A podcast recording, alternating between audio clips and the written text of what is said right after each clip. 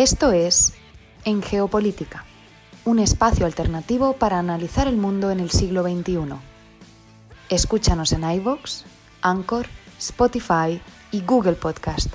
Igualmente, síguenos en Facebook, Twitter y Telegram como en Geopolítica, en Instagram como en Geopolítica 21.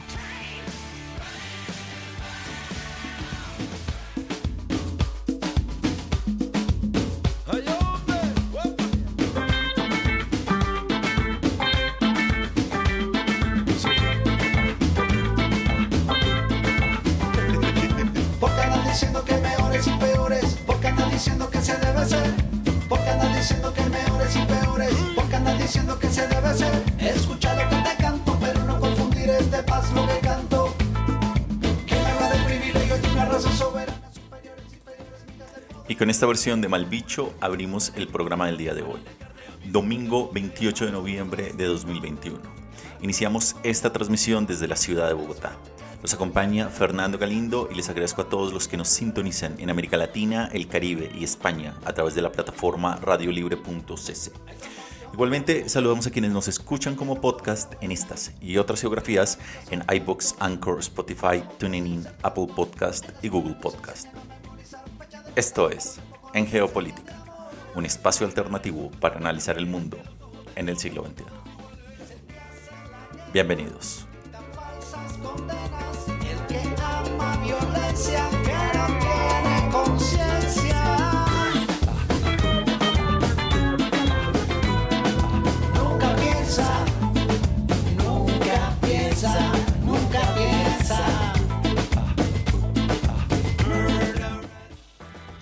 Y el programa del día de hoy, que tendrá una duración de una hora, nos va a llevar por un recorrido analítico sobre las principales coyunturas de la actualidad internacional, analizando los hechos, los protagonistas y los datos duros. Y nuestro programa iniciará en Pekín. Estaremos hablando sobre el momento Sputnik de China. Continuaremos con nuestra sección Lo que estamos viendo, que nos trasladarán a los Estados Unidos, Etiopía e Irán. Tendremos una segunda sección de En Contexto en la cual estaremos hablando sobre una rápida mirada al impacto de la inflación en varios países. Continuaremos con un audio que hemos tomado del canal de YouTube Ahí les va sobre el análisis de los resultados de las elecciones en Venezuela. Nos iremos posteriormente a los majestuosos Andes bolivianos para escuchar la columna que nos trae Javier Zárate Taborga el día de hoy sobre 40 años en relación al virus del VIH y su impacto a nivel mundial. Nuestra sección En Contexto, tercer bloque, estará hablando sobre los resultados arrojados por la encuesta global del Pew Research Center en relación a qué da sentido a la vida. Y finalizaremos este programa con nuestra sección Números Duros que nos trasladarán a Portugal, a los Estados Unidos y a Myanmar. Como ven, un amplio e interesante recorrido alrededor del planeta. Preparémonos entonces para iniciar este programa desde Pekín hablando sobre lo que ha sido calificado como el momento Sputnik de China.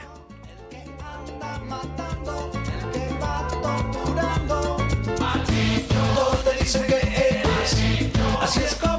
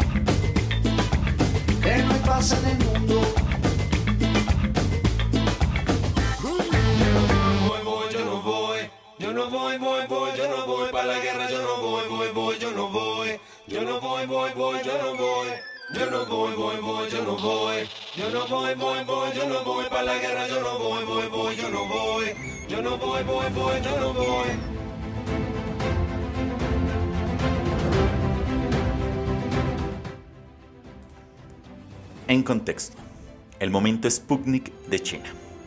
Los últimos meses, los funcionarios estadounidenses se han alarmado cada vez más por un nuevo tipo de armas conocidas como armas hipersónicas fabricadas en China. el general de más alto rango de los Estados Unidos, Mark Milley, dijo que la exitosa prueba de China de un arma hipersónica avanzada a principios de este año estaba muy cerca de un momento Sputnik, en referencia al lanzamiento por sorpresa del primer satélite artificial del mundo por parte de la Unión Soviética en el año de 1957, que hizo temer a los Estados Unidos que se quedara atrás con respecto al formidable rival tecnológico de la época. Pero, ¿por qué los estadounidenses están preocupados? En primer lugar, hay que hablar sobre qué son las armas hipersónicas. Cuando la gente habla de armas hipersónicas hoy en día generalmente se refiere a dos cosas. Misiles a una reacción que vuelan a velocidades extremas. Estos misiles viajan muy cerca de la superficie de la Tierra. La mayoría de los misiles cruceros actuales también lo hacen, pero no viajan más rápido que el sonido. Los hipersónicos, en cambio, viajan como mínimo a 5 veces la velocidad del sonido.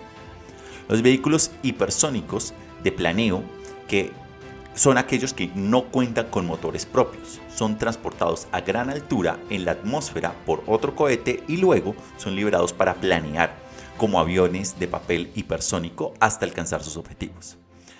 Estas armas pueden ir a su vez armadas con ojivas nucleares y su principal novedad, además de su velocidad, es su capacidad de maniobra. Es que a diferencia de la mayoría de los misiles actuales, que siguen una trayectoria predecible después del lanzamiento, los hipersónicos pueden hacer un tipo de zigzag. En términos de béisbol, es la diferencia entre un lanzamiento largo de un jardinero que puede alinear y atrapar y una bola de nudillos que baila con la atmósfera como si fuera una mariposa antes de llegar a su objetivo. Hasta ahora, solo tres países tienen programas avanzados de armas hipersónicas. China y Rusia han probado con éxito y probablemente desplegado armas hipersónicas, algunas de las cuales podrían tener capacidad nuclear. Dicen que estos programas son en respuesta directa a los sistemas de defensa antimisiles estadounidenses que Washington lleva construyendo desde hace más de 20 años. Los propios Estados Unidos también están desarrollando misiles hipersónicos, centrándose en los no nucleares, que en realidad tienen, tienden a ser mucho más precisos. Hasta ahora, Estados Unidos no ha desplegado nada. India, Francia, Australia, Alemania y Japón también tienen programas hipersónicos en fase inicial. ¿Por qué Washington entonces está preocupada por estas armas? Algunos han señalado que las armas hipersónicas pueden evadir fácilmente los sistemas de defensa antimisiles. Esto se debe a que sus patrones de vuelo son más impredecibles y a que sus bajas altitudes las hacen más difíciles de detectar que los misiles balísticos intercontinentales que trazan grandes arcos balísticos elevados que pueden verse desde miles de kilómetros de distancia. Pero lo cierto es que un sistema de defensa antimisiles como el de los Estados Unidos ya falla 6 de cada 10 veces, incluso en pruebas muy controladas. En otras palabras, las los actuales arsenales rusos y chinos de misiles balísticos intercontinentales son más que suficientes para superar cualquier defensa antimisiles en el caso de los Estados Unidos. Sin embargo, la insistencia de este país, de los Estados Unidos, en seguir construyendo capacidades de defensa antimisiles es una de las razones por la que los rusos y los chinos están también muy interesados en desarrollar a su vez nuevas armas hipersónicas evasivas. En consecuencia, la disuasión nuclear sigue basándose en la idea de la destrucción mutua asegurada, un término utilizado en las relaciones internacionales. Sin embargo, hay dos grandes preocupaciones con las armas hipersónicas, y es que hacen que los errores de cálculo catastróficos sean mucho más probables. Como llegan mucho más rápido y son más impredecibles que los misiles balísticos o de crucero convencionales, dan a los funcionarios y a los generales menos tiempo para evaluar una amenaza y decidir una respuesta adecuada. Esto no solo aumenta lo que está en juego y a su vez los riesgos, y es que en, cualquier tipo de situación hace también que los países sean cautelosos y sean mucho más propensos a atacar primero para no ser sorprendidos por un ataque hipersónico, sea este o no nuclear. Además, no hay reglas globales para las armas hipersónicas. Los actuales tratados de control de armas no dicen nada al respecto. Al igual que otras tecnologías militares de vanguardia, como las armas de inteligencia artificial o los ciberataques, no existen límites a las pruebas o al despliegue, ni acuerdos sobre represalias proporcionales, así como tampoco existen mecanismos para intercambiar información sobre quién tiene más armas y dónde. El nuevo pacto START entre Rusia y los Estados Unidos, por ejemplo, es el último acuerdo importante de control de armas estratégicas en el mundo, pero este no cubre las armas hipersónicas. Incluso si lo hiciera, en el caso de China no hace parte de este tratado START. Mirando hacia atrás, el mundo vivió décadas de miedo para y fue cuando estaba el tema de las bombas y del arsenal nuclear. Incluso esto se puso casi, supuso casi un fracaso cuando se dio la crisis de los misiles en Cuba. Y en este sentido, mirando a futuro, todavía nos encontramos en los primeros días de la era de las armas hipersónicas. La pregunta que se abre aquí es si hará falta una nueva crisis de los misiles para que los líderes mundiales establezcan normas para regular este tipo de armas.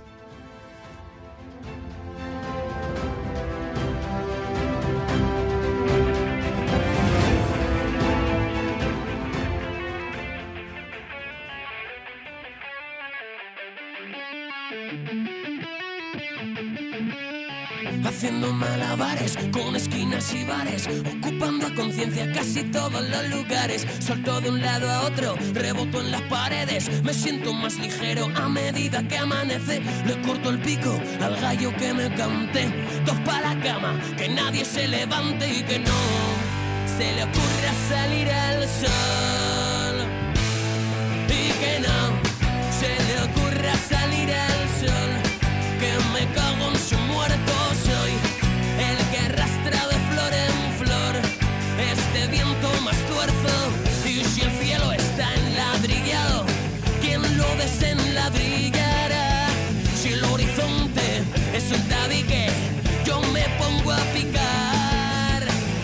Dos cojones con un martillo con las razones que me da el delirio con la rabia que arranca a llorar con las patadas de mi tempestad de mi tempestad. Me ando en las esquinas comprando medicinas pintando en los retretes corazones sin espinas multiplicando peces. Convierto el agua en vino las líneas de mis manos van marcando mi camino. Le corto el pico al gallo que me cante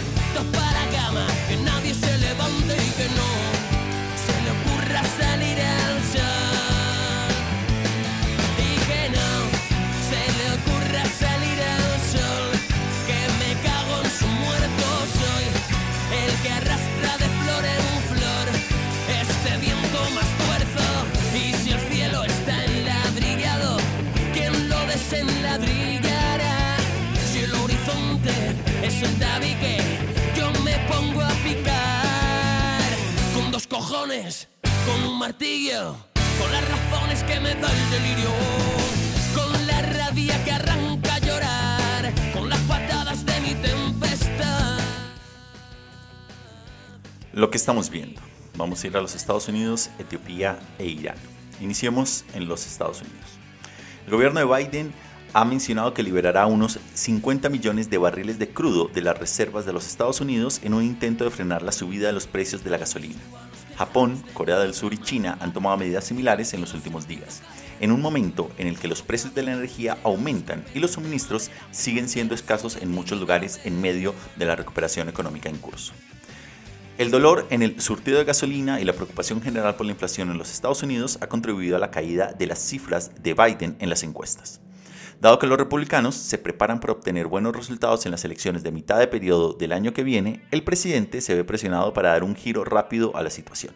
Pero Biden ya ha sido criticado por los grupos ecologistas que dicen que la medida del presidente va en contra de sus compromisos en Glasgow, de reducir el consumo de combustibles fósiles en lugar de aumentarlo. Pero en la política nacional las cuestiones de fondo son primordiales. Y si Biden no arregla el problema de la gasolina que afecta a las familias estadounidenses, los demócratas podrían sufrir una paliza en las urnas. Además, Biden también ha enfadado a la Organización de Países Exportadores de Petróleo, la OPEP, compuesta por 23 países, que teme que el petróleo estadounidense adicional en el mercado haga bajar los precios de su propio crudo. Ahora, la OPEP advierte que podría incumplir una promesa anterior de producción de más petróleo. Desde Washington nos vamos ahora a Etiopía. Y es que el primer ministro etíope Abiy Ahmed afirma que dirigirá personalmente al ejército en el campo de batalla mientras las fuerzas populares de liberación de Tigray, sus rivales, avanzan hacia la capital Addis Abeba. Abiy ha llamado al martirio de sus, en su conflicto de un año con el TPLF, que dominó la política etíope durante décadas antes de que Abiy llegara al poder en el año 2018. Abiy es un ex soldado que recientemente llamó a todas las personas capaces a luchar y que dijo a los funcionarios del gobierno regional y nacional que se harán cargo de sus funciones mientras él toma las armas. Este último acontecimiento en una guerra civil que ha matado decenas de miles de personas y ya ha desplazado a unos 2 millones se produce apenas unas semanas después de que se informara que los rebeldes tigríes habrían capturado un territorio clave en torno a la capital y sugiere que en días podría, los días de Abiy en la presidencia podrían estar contados en este país. Y desde Etiopía nos vamos ahora a Oriente Medio y a Irán. Es que una delegación iraní se reunirá en los próximos días con sus homólogos europeos, rusos y chinos por primera vez desde que el presidente de Irán, Ibrahim Raisi, asumió el cargo el verano pasado. Los estadounidenses también estarán en Viena, pero no asistirán a las reuniones de cara, cara a cara con los iraníes. Hace seis meses, el gobierno de Biden era optimista en cuanto a la posibilidad de revivir el acuerdo nuclear del año 2015, pero esa, eso está en duda ahora, ya que las partes siguen bastante alejadas. Irán sigue enriqueciendo uranio, mientras que el gobierno Biden tampoco ha levantado las sanciones en contra de Irán a raíz del enriquecimiento de uranio e incluso ha llegado a rechazar la demanda de Irán de garantías de que las futuras administraciones estadounidenses no impondrían sanciones económicas. Ante las perspectivas de un acuerdo global, se dice que Estados Unidos ya está considerando alternativas, incluido un acuerdo provisional que simplemente congelaría el statu quo. Eso podría ser mejor que nada, pero según algunas estimaciones, Teherán ya está a pocas semanas de poder desarrollar seguir avanzando en el tema del enriquecimiento nuclear. No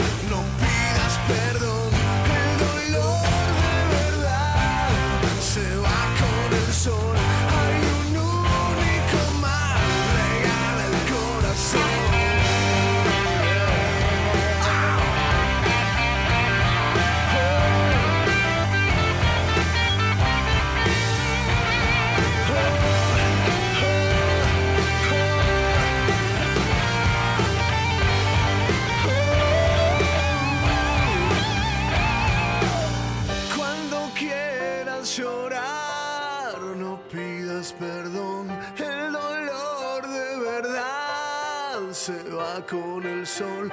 Hay un único mal. Y no pares, no olvides, no te destruyas, nena. Aunque a veces llores muy cerca del balcón. Alguna vez, amor, regala el corazón.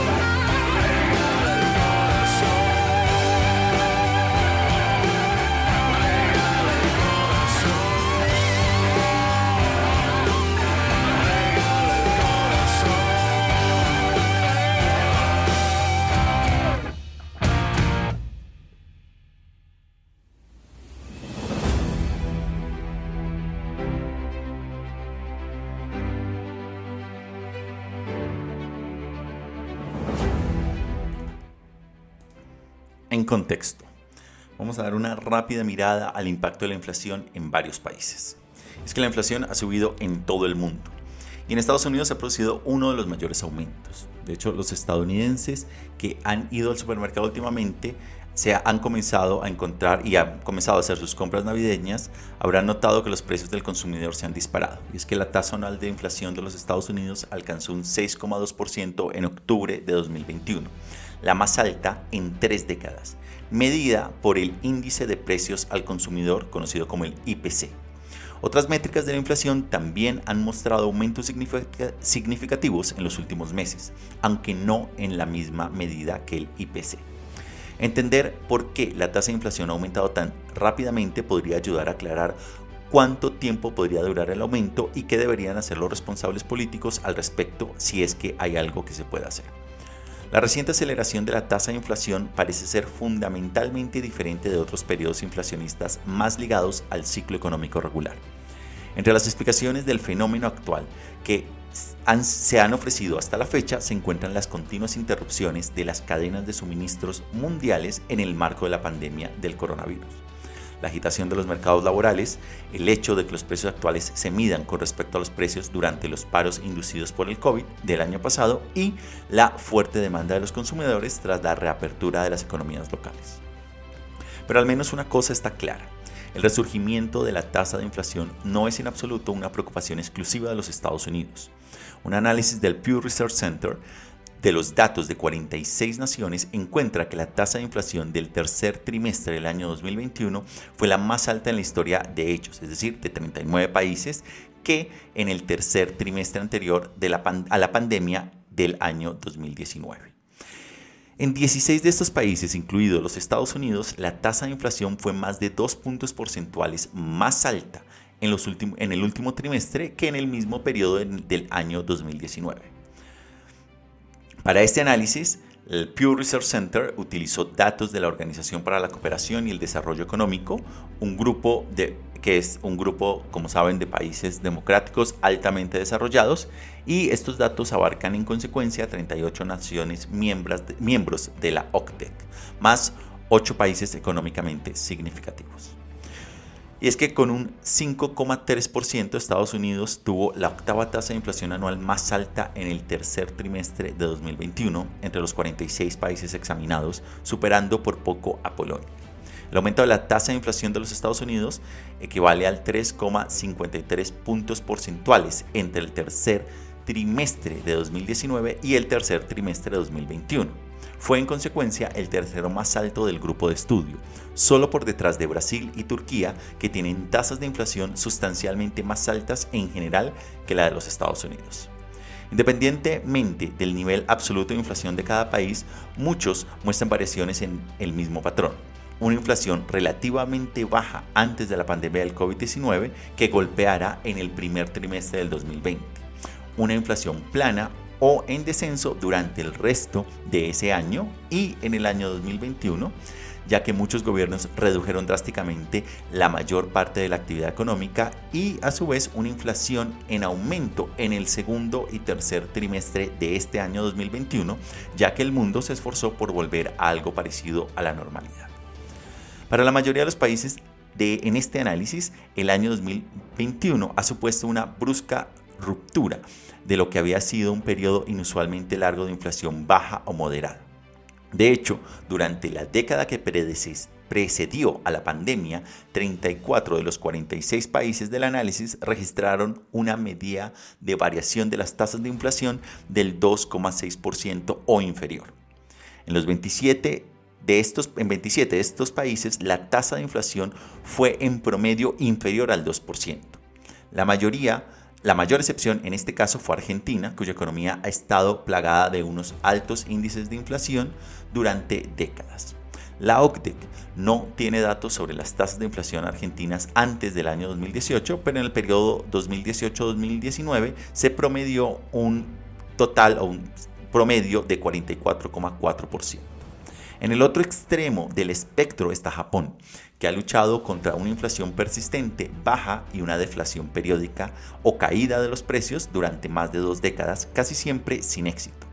el primer trimestre del 2020 la tasa de inflación de Japón fue de un 0,7% y en el último trimestre del 2020 cayó en territorio deflacionario y ha permanecido allí desde entonces. Los precios al consumidor en el tercer trimestre de este año 2021 estaban en un 0,2% por debajo de su nivel del tercer trimestre del año 2020. Otros pocos países se han apartado de la pauta general de caída y subida. En Islandia y Rusia, por ejemplo, la inflación ha aumentado de forma constante durante toda la pandemia, no solo en los últimos meses. En Indonesia, por ejemplo, la inflación cayó al principio y se ha mantenido en niveles bajos.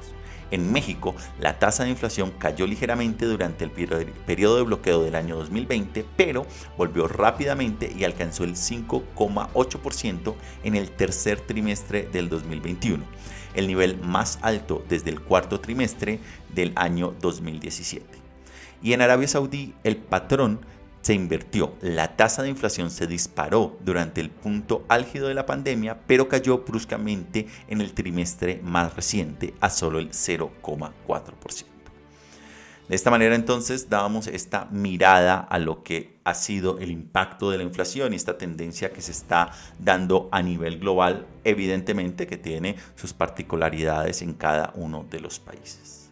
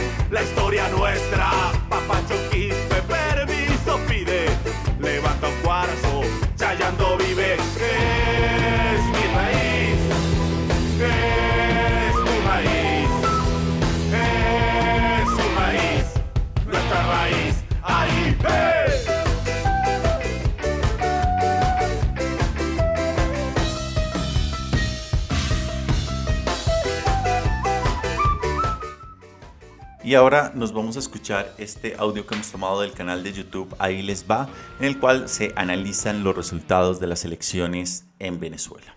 Vamos a escucharlo entonces. Elecciones en Venezuela. La sola mención de esas palabras basta para activar una fiebre de comentarios en serie en redes sociales, muchos de ellos poco amables, por cierto. Algo que lejos de intimidarnos nos motiva. En los comicios regionales del pasado domingo, el chavismo se hizo con cuatro de cada cinco gobernaciones y dos de cada tres alcaldías. Como en un país que atraviesa tantas dificultades, el gobierno es la primera preferencia electoral de la población, además con semejante diferencia. Para muchos estos resultados son difíciles de explicar o de creer, y no faltan quienes echan mano de explicaciones a la carta según sus simpatías o antipatías. Sin embargo, lo sucedido es perfectamente explicable y no necesariamente por los motivos más convenientes para la oposición ni para el gobierno. Ahí les va.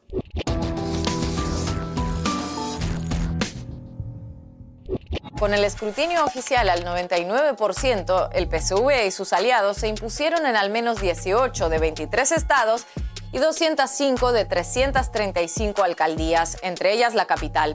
Una victoria amplia, incluso teniendo en cuenta la participación de poco más del 40%. Podría parecer que el resultado contradice una regla de oro en política, que cuando un país atraviesa un momento de gran prosperidad, las elecciones las gana el gobierno y cuando atraviesa múltiples dificultades, gana la oposición. Entonces, algunos ven los resultados y dicen que todo se debió a un gigantesco fraude, pero no, no es esa la explicación y otros ven el mapa teñido de rojo y concluyen que eso refleja que la aplastante mayoría apoya sin fisuras al gobierno y tampoco. En años recientes, Venezuela vive unas circunstancias extraordinarias y cualquier análisis que se haga al respecto debe ser también extraordinario. Abordarla desde posiciones facilistas o simplistas conduce a conclusiones erróneas, así que como siempre, nos tomamos nuestro trabajo muy en serio. Allá vamos. Un aspecto fundamental a tener en cuenta para entender estos resultados es la abstención. Con apenas el 42% de participación, ese dato enseguida fue destacado en grandes medios y varias vocerías políticas para intentar restarle legitimidad al proceso. Sin embargo, el mismo día que se celebraban elecciones regionales en Venezuela, en Chile votaban en una elección presidencial y el abstencionismo fue prácticamente idéntico. La participación en los comicios chilenos, curiosamente, no fue igualmente destacada y nadie la usó para poner en duda su legalidad o transparencia. Por otro lado, hay que tener en cuenta el número de migrantes venezolanos en el exterior. Como en casi todos los países, por ley, en estas elecciones regionales solo podía votar la población presente en Venezuela. El debate de cuántos migrantes venezolanos viven en el exterior puede ser eterno, pero según los mismos que usan el argumento de que la baja participación deslegitima el proceso, son unos 5 o 6 millones de personas. Es decir, siempre según su versión, aproximadamente el 25% del padrón electoral. Entonces, siguiendo su propio discurso, la participación de 42% del electorado no puede considerarse una mala cifra, puesto que implicaría que votaron aproximadamente un 53% de los venezolanos presentes en el país, una cifra más que digna para elecciones regionales en todo el mundo. Pero cuidado que la alta abstención no quite legitimidad al proceso no implica para nada que sea una buena noticia para el gobierno, porque si bien comparada en el plano internacional no es una mala cifra, es la segunda peor de todos los procesos electorales que han tenido lugar en Venezuela desde que Hugo Chávez inició la revolución bolivariana en 1999. En el plano de elecciones regionales, los 8 millones de votantes de esta cita electoral son una cifra inferior a las de 2017, 2012 e incluso 2008, cuando había muchos menos venezolanos registrados en el padrón electoral. Ajá, Ina, ya abordaste la abstención, pero eso no explica cómo pudo ganar la opción de gobierno en un país con tantos problemas, dirán algunos. Bueno, gracias por mencionarlo porque el asunto se pone todavía más interesante. Ya que hablábamos de abstención, presten atención a esto. La política no es como el básquet, que te retiras a la banca y vuelves a la pista al rato como si nada. Cuando decides retirarte de una elección tras otra diciendo que no hay condiciones, como hizo la oposición en años recientes, volver a convencer a tus seguidores de que ahora sí las hay es un trabajo arduo. Algo que ejemplificamos con un acting en un video anterior y quedó tan bueno que no pudimos resistirnos a la tentación de volver a usarlo. ¿Recuerdan lo que les dije todos estos años? Lo de que votar con Maduro en el poder es ser un ingenuo, un tonto útil, un traidor, un cómplice del régimen y un pecador condenado al fuego eterno. Bueno, quería matizar algo sobre eso, que ya no están así. Gracias. Y ahora voten por mí. Y más ardua todavía es esa removilización cuando buena parte de la dirigencia opositora sigue sin tener claro si participar o no y se abstiene de pedir el voto ni siquiera para los candidatos de su propia alianza, como el caso de Juan Guaidó, con obvias consecuencias. En líneas generales, la mayor abstención en estas elecciones se produjo en las zonas tradicionalmente muy opositoras. Por ejemplo, en la ciudad de San Cristóbal, donde desde siempre ha habido alcaldes opositores, la participación fue de apenas el 33%. Ahora la ciudad tendrá el primer alcalde chavista de su historia. En las zonas tradicionalmente muy chavistas, como contraste, en general la participación fue superior al promedio nacional. En el estado La Guaira, por ejemplo, donde ha habido gobernadores chavistas ininterrumpidamente desde el año 2000, la participación fue del 50% y el ganador volvió a ser un candidato del chavismo. Otro aspecto ineludible para entender lo sucedido es la forma en que se presentó la oposición. Aunque en política 2 más 2 no siempre son 4, lo cierto es que de haber concurrido en un solo bloque y no en dos y en algunos estados tres o más, teóricamente podrían haber obtenido entre 5 y 10 gobernaciones más, igualando o incluso superando las ganadas por el gobierno. Algo similar ocurre en el caso de las alcaldías, y aunque, insisto, ese supuesto es como jugar a si mi abuela tuviera ruedas sería bicicleta, lo cierto es que también hay que tenerlo en cuenta al analizar los resultados con cabeza fría. La división además fue feroz. En el estado Miranda, por ejemplo, el enfrentamiento entre David Uzcategui y Carlos Ocariz llegó a ser una auténtica telenovela con acusaciones cruzadas durante toda la campaña y actitudes infantiles que poco contribuían a movilizar a su potencial electorado. Aunque tal vez la imagen que mejor representa el quiebre fue el altercado entre dos candidatos opositores en Bolívar, que terminó a golpes, y delante de los observadores de la Unión Europea. Como señalaron varios tuiteros en redes, qué pena con la visita.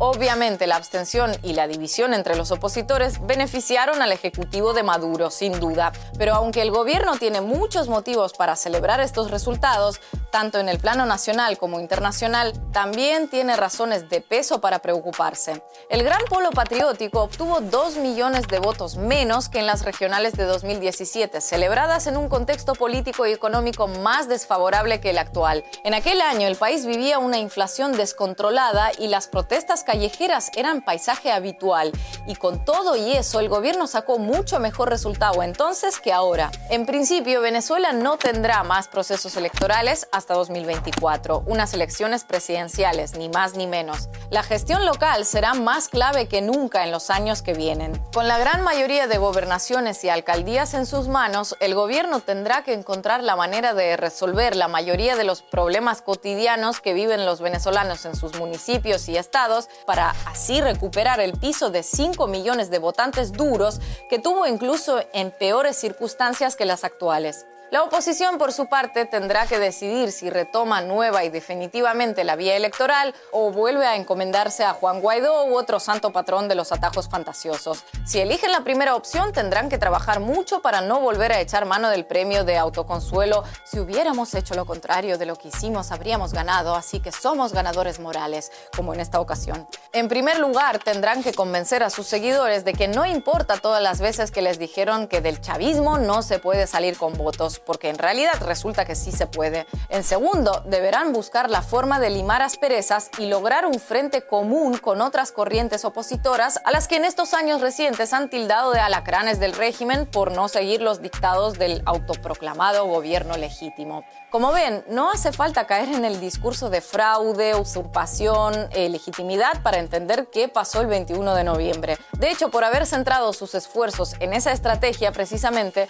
la oposición vuelve a estar en el mismo lugar donde estaba hace cinco años. Sí, en ese mismo lugar en el que dijo que nunca estaría presentándose a unas elecciones con Maduro en el poder.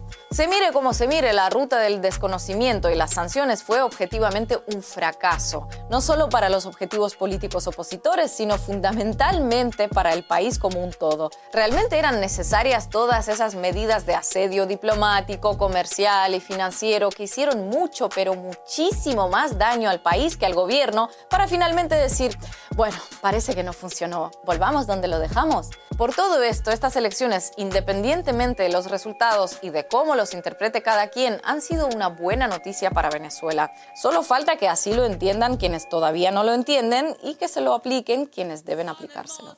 Ruidos que salen de las tiendas atraviesan a la gente y les mueven los pies. Baterías marchantes, guitarras afiladas, voces escépticas que cantan de política. No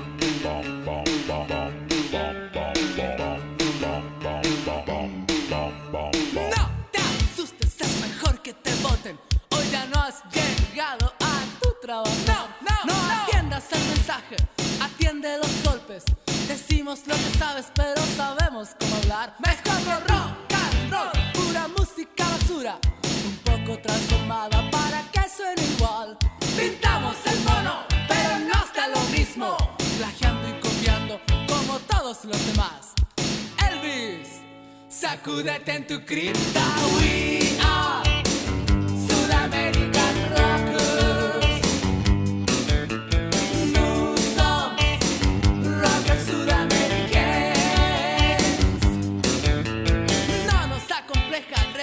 los estilos mientras juegan a gringo y se puedan bailar. Nuestra pésima música no es placer para dioses. Jamás ganaremos la inmortalidad. Flores y amores, asunto de niñas. Gritar y patear es aprovechar. Tu sangre joven. Este es un negocio, pero un pésimo negocio. Mentir y robarte no mejor funcionar. Presley, sacúdete en tu cripta. We are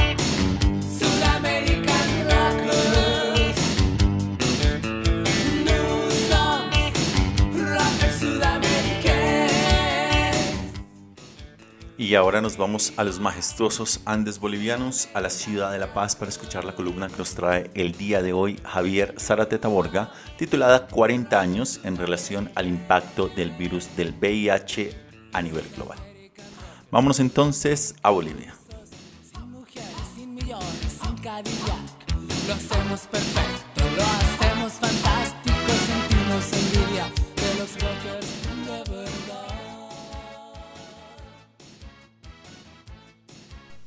40 años.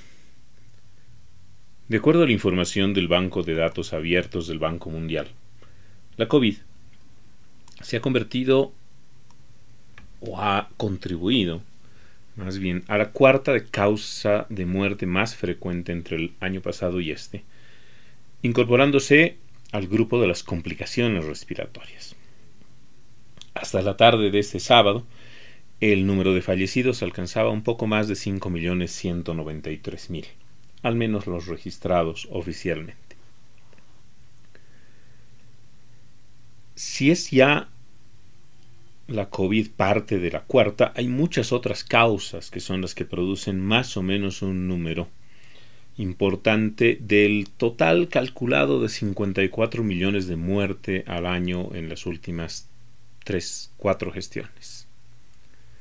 Las tres que superan a las complicaciones respiratorias donde está la COVID son las producidas por cardiopatías isquémicas, es decir, la acumulación de grasa en el sistema circulatorio que estrechan las arterias coronarias provocando insuficiencias cardíacas. La causa principal son los malos hábitos del consumo alimenticio, el tabaquismo, la falta de actividad física y sus resultantes, la hipertensión, el sobrepeso, etc. Alrededor de 8.7 millones fallecieron el 2019. La segunda causa es el infarto, que para el 2019 también había provocado 6.2 millones. Las causas están muy vinculadas a las de la primera. Las infecciones de las vías respiratorias se llevan otros 3 millones y poco tantas como las otras complicaciones respiratorias que hasta el 19 contaban con 3 millones a las que se han sumado las víctimas de la COVID de esos dos años. Le siguen en ese orden el cáncer de pulmón, la diabetes, las demencias, entre la que es la más frecuente el Alzheimer, las enfermedades diarreicas, la tuberculosis y al final de la lista de 10, el SIDA. Esta última cumple 40 años en estos días desde que se descubrieron los primeros casos en los Estados Unidos en 1981 en personas que manifestaban severas deficiencias de su sistema inmunológico. El método de transmisión era el sexual y el intravenoso, y se creó a su alrededor una, un aura oscura que llegó a considerarles casi como un castigo divino contra homosexuales y drogadictos porque indebidamente se consideraba que solo ellos eran la población en riesgo por sus conductas de riesgo y pecaminosas hasta en determinado caso. Se creó también el bulo extendido de que el contagio era muy sencillo, lo que llevó al ostracismo a millones de personas que se convirtieron en poco menos que apestados, todavía en muchos casos hasta la actualidad. Hasta este aniversario de recordación, se calcula que han fallecido alrededor de 40 millones de personas por esta décima causa que más muertes provoca en el mundo. Una pandemia para la que hasta ahora no se ha encontrado cura definitiva, pero sí tratamientos retrovirales que contienen efectivamente, aunque su acceso aún es limitado para las regiones del mundo de siempre. La pandemia es reciente, con esos más de 2.5 millones de fallecidos por año, a la COVID, en sus dos años de existencia ha generado un peso de invisibilización contra el resto de causas. Las vacunas para la COVID fueron inventadas en tiempo récord. Y hasta la tarde del sábado se habían suministrado más de 7.500 millones de dosis, el equivalente a toda la población humana de este momento en el planeta sabiendo que aún no se cubre la totalidad y que se han dado primeras, segundas y hasta terceras dosis, y que gran parte de la población está aún a varios años de recibir, porque hay que vencer todavía la pobreza y la ignorancia. Y mientras bajen los casos de personas que mueran por COVID-19 y esta deje de ser importante entre las 10 causas, seguirán muriendo los otros millones de personas por las otras causas que son las mismas que hasta el 19 eran las que se llevaban a decenas de millones de muertos, pero en las que la inversión privada y público y pública, la atención de la salud pública y privada y la preocupación y la solidaridad social no le prestaron la atención que el miedo despertó. Los 40 años de una pandemia no resuelta invita a pensar en mucho de lo que somos y cómo nos comportamos. Y, al menos para mí, ese pensamiento no sabe bien.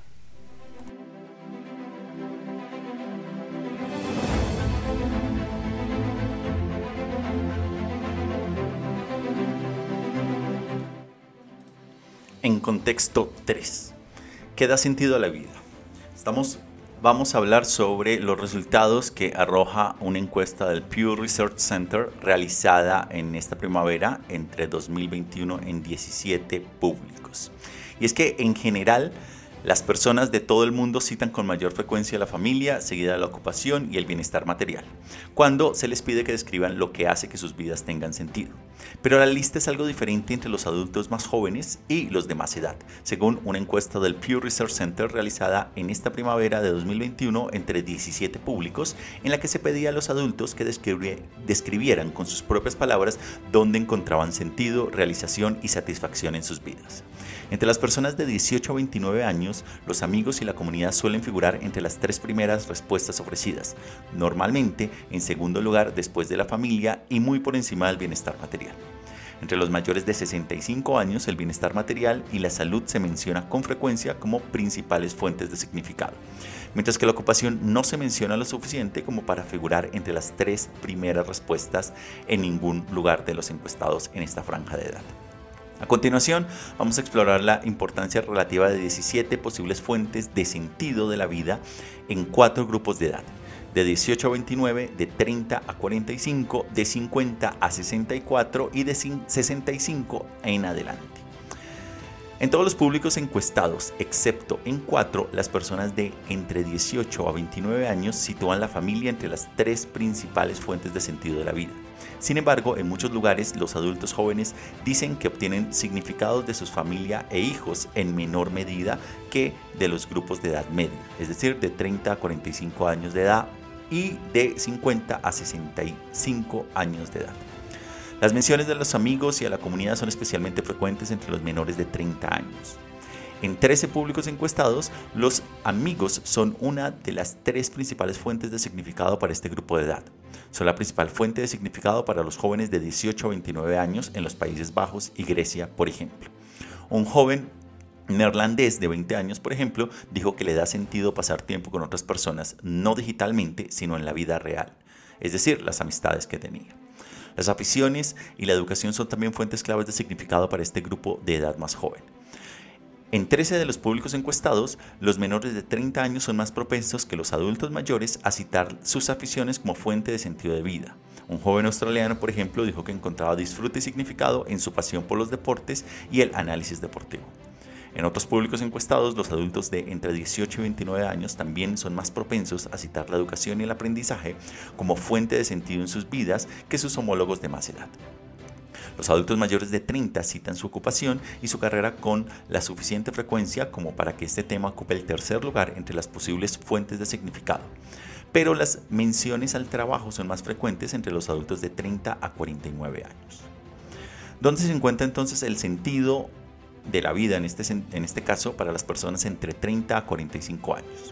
En casi todos los públicos encuestados, la carrera profesional es una de las principales fuentes de significado entre las personas entre 30 y 45 años y la principal fuente para este grupo de edad en Italia.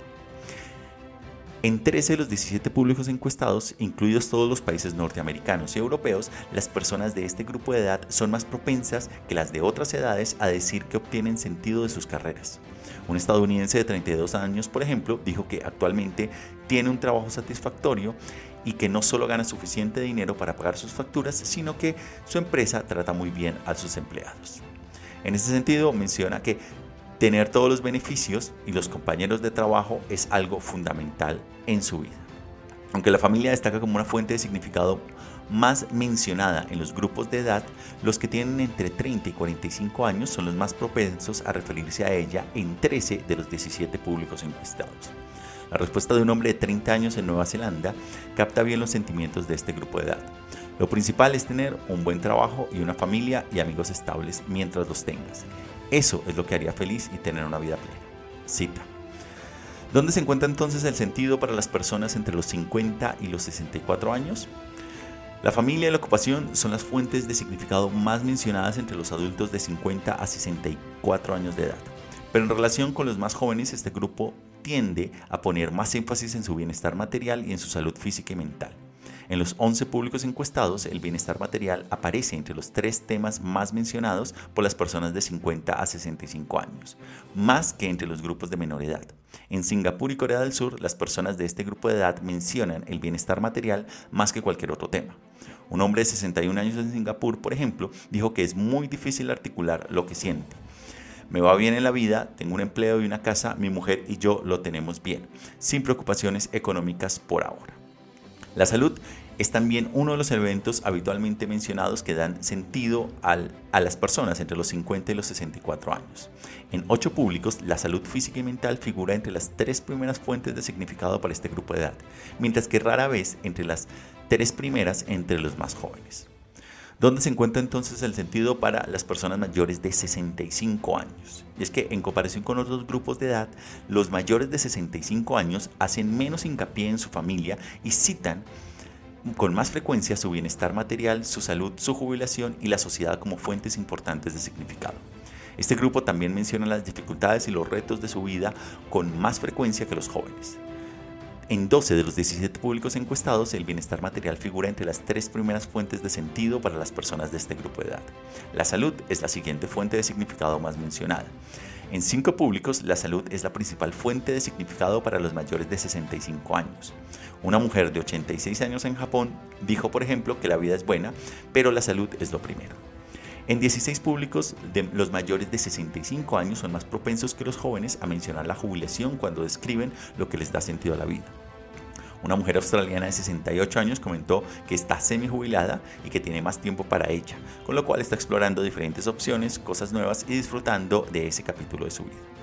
Los adultos de 65 años o más son también más propensos que los jóvenes a hacer referencia a su sociedad y al lugar donde viven como fuente de significado. Estas referencias incluyen menciones a su país, los servicios sociales disponibles, el estado de su economía nacional y cualquier sentimiento patriótico o nacionalista. Por ejemplo, un hombre de 68 años en Canadá dijo que la oportunidad de vivir en un país donde es seguro, de salir a pasear, la libertad de ir a visitar a la familia y a los amigos, con lo cual menciona que Canadá tiene un muy buen sistema, muy buenos lugares de culto y es muy bueno tener en este sentido iglesias comunitarias y oportunidades para progresar. Mencionó. En ocho lugares, las, en ocho lugares, las personas mayores son el grupo de edad que más menciona el lugar donde viven como fuente de significado. Incluso en Singapur, donde la principal fuente de significado entre este grupo de, es, es entre este grupo de edad. La sociedad rara vez aparece entre las tres fuentes de significado más mencionadas entre otros grupos de edad.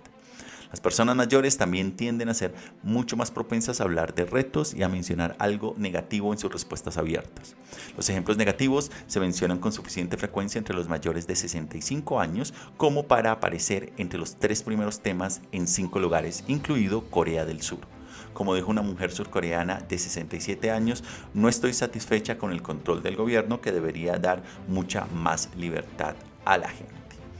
Y de esta manera entonces tenemos este acercamiento a los resultados interesantes de lo que se encuentra como bienestar en las 17 economías encuestadas en este gran análisis del Pew Research Center.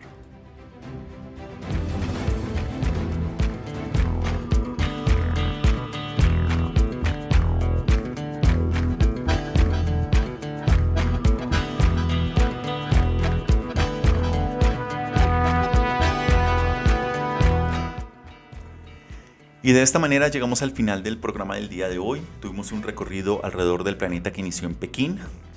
Luego estuvimos viajando con nuestra sección Lo que estamos viendo a Estados Unidos, Etiopía e Irán. En nuestra sección en contexto estuvimos dando dos segundo bloque, dimos una rápida mirada al impacto de la inflación en varios países y a la tendencia que se viene dando a nivel global. Luego tomamos un audio del canal de YouTube Ahí les va, en el cual se hacía un interesante análisis sobre los resultados de las elecciones en Venezuela. Nos fuimos a los majestuosos Andes bolivianos para escuchar la columna que nos trabajó Javier Zarateta Borga, titulada 40 años sobre el impacto del virus del VIH-Sida a nivel global. Nuestra sección de En Contexto número 3 nos llevó a hablar sobre los resultados arrojados por la encuesta global del Pew Research Center sobre qué da sentido a la vida. Y de esta manera entonces llegamos al final de este programa. Les agradezco a todos ustedes por su sintonía y por escucharnos a modo podcast en diferentes lugares del planeta. Les invitamos a que si no lo están se suscriban gratis en cualquiera de las plataformas en las que estamos. Como saben, iBox, Anchor, Spotify, TuneIn, Apple Podcast y Google Podcast. A que nos sigan también en redes sociales. Pueden encontrarnos en Facebook, Twitter, Telegram e Instagram como en Geopolítica. También nos pueden encontrar en nuestra página web como en Geopolítica 21. E igualmente les invitamos a que si les gusta el programa y quieren apoyarnos, nos dejen sus likes o comentarios y a que lo compartan en sus redes para así seguir llegando a más personas. Les adelanto que tendremos una serie de programas especiales ya de fin de año. Nos tomaremos un pequeño tiempo de descanso en estas fiestas, pero antes de cerrar esta temporada del año 2021 estaremos teniendo una serie de especiales de análisis de lo que ha pasado en el mundo en el año 2021. Les estaremos avisando entonces con antelación para que nos acompañen y disfruten de estos programas. Dicho esto, yo me despido aquí. Los acompañó Fernando Galindo desde la ciudad de Bogotá. Les deseo un feliz resto de semana y nos encontramos en la siguiente emisión. Hasta la próxima.